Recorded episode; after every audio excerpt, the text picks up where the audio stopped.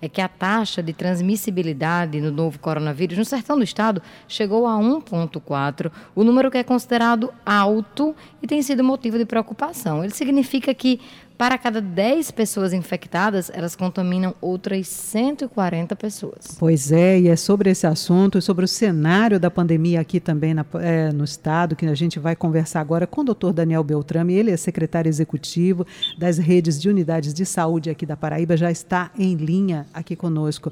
É, secretário, bom dia, doutor Daniel, um prazer recebê-lo aqui. Beth Menezes e Raio Miranda conversando a partir de agora com o senhor aqui na Rádio Tabajara. Então vamos lá, qual é que é o atual atual cenário da pandemia da Covid na Paraíba, sobretudo sobre essa relação né, dessa alta taxa de transmissibilidade que está preocupando a todos nós. Bom dia. Muito bom dia, Beth Menezes, Raio Miranda, todas e todos que estão conosco aqui no Jornal Estadual. A preocupação, Beth, do momento é a questão das pessoas começarem a perder a percepção de que a pandemia ainda não terminou.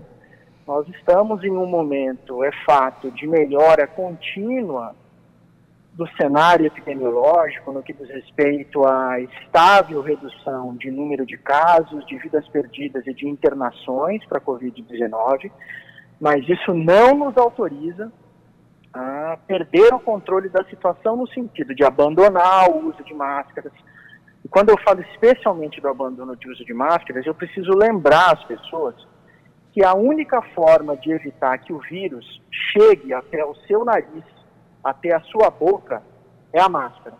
Quando você retira a máscara, você abre espaço, você destranca a porta para o vírus entrar a hora que ele quiser. Por mais que você esteja vacinado ou vacinada, a vacina não impede que você faça formas leves da doença. Mas a gente não pode esquecer que até mesmo as formas leves da doença podem deixar complicações que duram. Perda do gosto, perda do cheiro, dificuldade de memória, dores de cabeça, mesmo que leves, mais duradouras, por períodos superiores a 12 semanas ou 6 meses.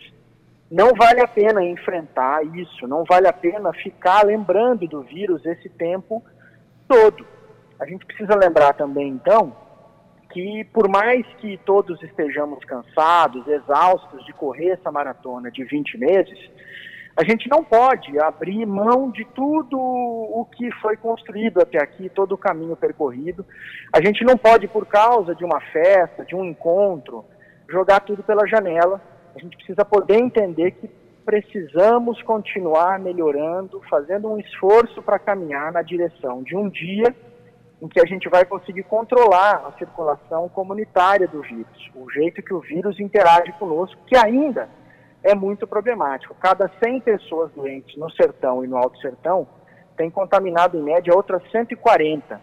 Isso é uma taxa de transmissibilidade inaceitável. E só está acontecendo porque as pessoas literalmente abandonaram a ideia de que tem que se proteger e isso não é uma boa ideia. A gente repete, todo cuidado é absolutamente necessário para que você, inclusive vacinado ao ter contato com o vírus, não leve o vírus para quem ainda não está vacinado, porque esse encontro tem um potencial de dano trágico, que a gente precisa também poder ajudar as demais pessoas a ficar livres do vírus. É, bom dia, doutor Daniel Beltrame, Raio Miranda também aqui conversando com o senhor.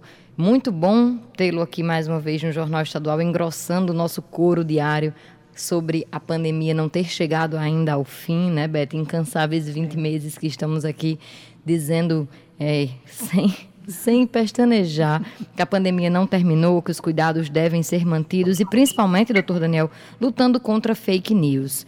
A mais nova é que as máscaras estariam causando algum tipo de pneumonia bacteriana. Alguns, inclusive São Paulo, não por esse motivo, claro, anunciou que não teria mais obrigatoriedade desse item tão importante que a gente já aprendeu né, a usar e a sua importância já a partir agora de dezembro. E como é que, a respeito disso, do uso de máscara e da sua importância, doutor Daniel, como é que se posiciona o governo do estado da Paraíba?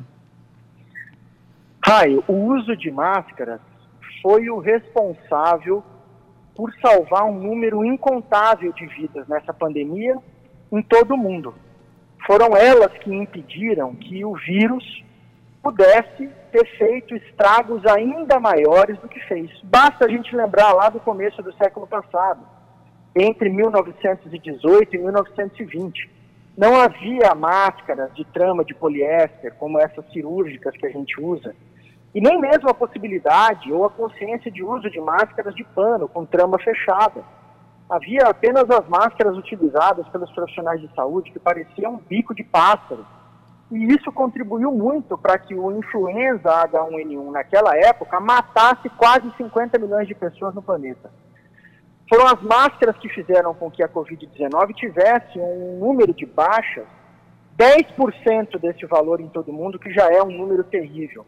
Mais de 5 milhões de pessoas perderam a vida para a Covid-19 em todo o planeta Terra, que é uma tragédia humanitária. Agora, Rai, é uma coisa muito interessante. O Brasil é um país que precisa ser analisado com mais cautela. É o único país do mundo em que as pessoas que falam para as outras não usarem máscara, disseminando informações falsas, quem fala usa. A pessoa dissemina uma informação falsa para as pessoas não usarem máscara, como essa bobagem sobre o uso de máscara e pneumonia bacteriana, e quem fala usa máscara. Ah, tem uma outra também que eu posso dar um exemplo. As pessoas mandam as pessoas não se vacinarem, mas elas estão devidamente vacinadas. É isso mesmo. 100% das pessoas que falam para você não se vacinar, incrivelmente estão vacinadas. Então eu peço gentilmente para que você faça uma reflexão comigo. Busque as melhores informações, informações confiáveis dos veículos de imprensa, os veículos da ciência e das autoridades sanitárias brasileiras comprometidas com a vida e tome boas decisões. Cuidado com o que você vê no WhatsApp, no grupo da família. Não é porque a informação está no seu grupo da família que ela é confiável. Você precisa checar, rechecar. Você precisa checar até mesmo a informação que eu estou passando para você aqui. Você precisa criar esse hábito de entender se você está com a melhor informação para tomar decisão, porque desse jeito você certamente vai viver mais e melhor e vai contribuir para todo mundo que você conhece viver mais e melhor também. Doutor Beltrame, é, eu e Raio, a gente sempre se acostumou a dar uma olhadinha no mapa, né, e ver as bandeiras, os municípios, a, a, cor, né? A gente não tem visto mais bandeiras vermelhas, municípios com bandeira vermelha, mas estamos ainda em bandeira laranja, né, na última atualização. Infelizmente também eu e Raio a gente costuma dizer, ai meu Deus, a gente não vê a hora de ver esse mapa todo verde da Paraíba. E estamos aí na expectativa, não é para sair uma nova atualização do Plano Novo normal. Uh, ah, como é que está atualmente a relação das bandeiras? Qual é o cenário aqui no Estado e qual a expectativa para um, uma nova avaliação? Muito bem, a 37ª avaliação, ela está sendo concluída e essa 37ª avaliação traz a Paraíba com 221 municípios em bandeira amarela e dois municípios em bandeira laranja uh, mantendo um padrão das últimas seis quinzenas, que representam as seis últimas avaliações. A gente precisa lembrar que a nossa chance de mudar para as bandeiras uh, verdes né, predominantes está na nossa possibilidade de vacinação. Agora é a taxa de imunidade populacional é a grande conquista que nós precisamos alcançar. Nós temos muitas pessoas, Beth, Raio, que já podem receber primeiras doses na Paraíba, são mais de 140 mil. Muitas pessoas que podem receber segundas doses na Paraíba, são mais de 400 mil que ainda não se apresentaram e elas precisam vir, até para que a nossa cobertura vacinal melhore e a Paraíba comece a caminhar na direção de avaliação do Plano Novo Normal com predominância de bandeiras verdes. É, doutor Daniel, quando a Paraíba irá conseguir atingir uma meta e imunizar toda a sua população. Eu sei que é muito difícil fazer essa previsão, porque a gente tem que contar ali com as variáveis da chegada de vacinas, a variável da vontade da população, né, doutor, da boa vontade da população e até os postos de vacinação se vacinar, mas contando o governo do estado da Paraíba, qual, quando seria possível a gente dizer assim, conseguimos vacinar toda a população paraibana? Ah, nesse momento o governo do estado está trabalhando com cada uma das prefeituras dos 223 municípios no intuito de fazer com que a gente possa fazer a busca ativa das pessoas e procurar as pessoas para vacinar. A saúde da família no Brasil, no Sistema Único de Saúde, é uma ferramenta muito poderosa, que ela pode estar na casa de todo mundo. Então nós estamos fazendo esse esforço e pedindo também um esforço para que as pessoas lembrem que é, precisamos, é, para a gente poder se livrar do novo coronavírus, precisamos estar tá todo mundo vacinado. Então, quem já pode receber dose da vacina não pode esperar nem mais um minuto. Tem que vir receber essas doses o quanto antes, porque isso vai acelerar o nosso caminho, a velocidade de percurso nessa estrada, na direção de que um dia o novo coronavírus vai se comportar como um vírus das gripes que nós já conhecemos. Mas isso vai depender, sim, da nossa cobertura vacinal. E sempre tem um capítulo novo para a gente inaugurar, graças a Deus, na direção de notícias cada vez melhores. Nesse momento, o Centro de Controle de Doenças de Atlanta, nos Estados Unidos, que é a Anvisa norte-americana, acaba de autorizar o uso da vacina Pfizer para crianças entre 5 e 12 anos. Como a vacina Pfizer tem registro definitivo, não uso emergencial, registro definitivo na Anvisa, isso implica que nós estamos cada vez mais próximos também de poder, é, ao analisar os dados do CDC, a Anvisa fazer essa mesma autorização aqui no Brasil, que é a nossa expectativa, Raio, para que a gente possa ampliar ainda mais a população que pode receber vacinas. Isso é muito, muito, muito importante. E, óbvio, também ter cada vez mais vacinas disponíveis pelo governo federal, para que a gente possa concluir o quanto antes as duas doses em uma população cada vez maior e também fazer as doses de reforço para aquelas pessoas que estão em um outro momento da vida ou têm uma condição de saúde diferente, para que elas também possam ter ainda mais proteção, uma vez que os seus esquemas vacinais ficam completos e aí recebem um complemento de reforço. É, doutor Daniel, está em vigor né, até o dia 30 de novembro um novo decreto do governo do estado é, que ampliou em 50% a capacidade das pessoas em eventos esportivos, e aí isso remete à questão do passaporte da vacinação, né, que é um projeto de lei que já foi aprovado, já foi sancionado pelo governador João Azevedo. Como é que está a questão da regulamentação disso? Como é que o senhor vê essa exigência para a gente entrar em estabelecimentos e participar de eventos? Veja, Beth, o processo de regulamentação de uma lei geral, ele não pode ser simplificado. A lei trata de maneira abrangente sobre a lógica de um passaporte, de incentivo à vacinação em todo o estado da Paraíba, no intuito de fortalecer o incentivo a que as pessoas se vacinem.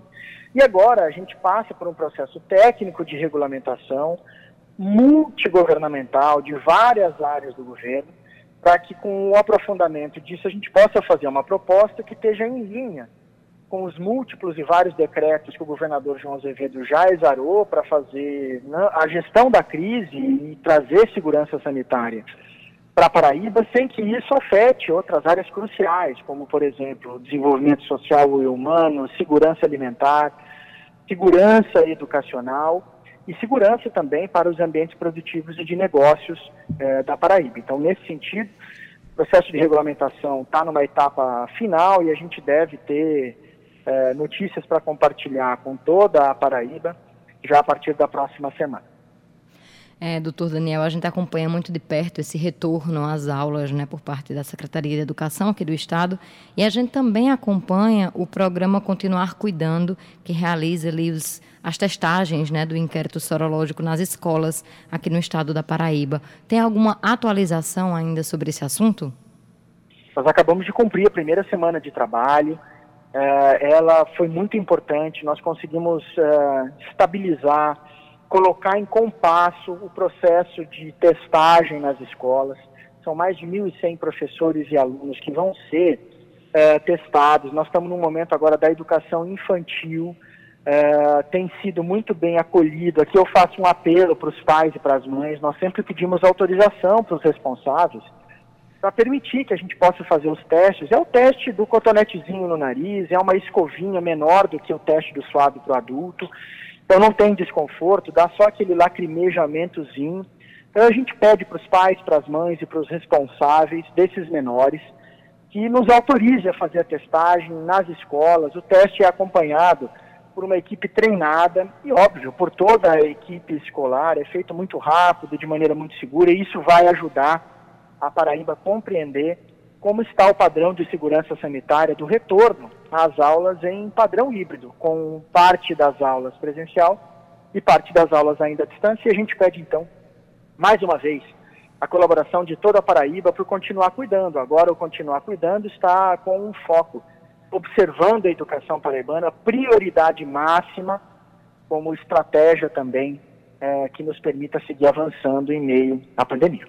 7 horas 29 minutos, estamos chegando ao fim da entrevista com o secretário executivo das redes de unidades de saúde da Paraíba, doutor Daniel Beltrán, mas ainda dá tempo de lhe perguntar, doutor Daniel, sobre o concurso da Fundação PB Saúde, qual a previsão de divulgação do resultado final, convocação dos aprovados, como é que está o processo final do concurso? Também estamos numa fase final. A organizadora, a Fundação uh, Universidade Júlio de Mesquita Filho, da Universidade do Estado de São Paulo, nos informa que a etapa final de avaliação de títulos para os níveis superiores e também a realização das perícias para os portadores crônicos de deficiência estão numa fase de conclusão uh, e nós devemos já na próxima semana ter notícias né, de resultado definitivo para apresentar para todas as candidatas e candidatos que vão compor os quadros da Fundação Paraibana de Gestão em Saúde, a Fundação de Saúde de todas as paraibanas e paraibanos. Doutor Daniel, só para a gente concluir, fica aberto aqui o espaço para que o senhor, como eu disse mais cedo na nossa entrevista, engrosse o nosso coro e lembre a população paraibana que ainda estamos em pandemia. Sempre lembrar mais uma vez, Raio, Beth, que nós estamos nos aproximando mais uma vez do final da semana, é, o tempo de veraneio vai chegando, mas isso não pode ser motivo para a gente baixar a guarda nós temos que entender de uma vez por todas que a pandemia é um problema coletivo que afeta indivíduos, é um problema de todos que afeta cada um, e não o contrário. Então, nós precisamos ser um exército contra esse vírus. E você já sabe, para você se proteger e proteger a vida de todos, é máscara no rosto, vacina no braço, mais fé, mais coragem, mais força. Nós estamos juntos nessa luta e a boa notícia é que nós estamos vencendo. Raio, Beth, sempre à disposição do Jornal Estadual que nós possamos ter um final de semana de enorme proteção. Um grande fraterno abraço a todos e até uma próxima.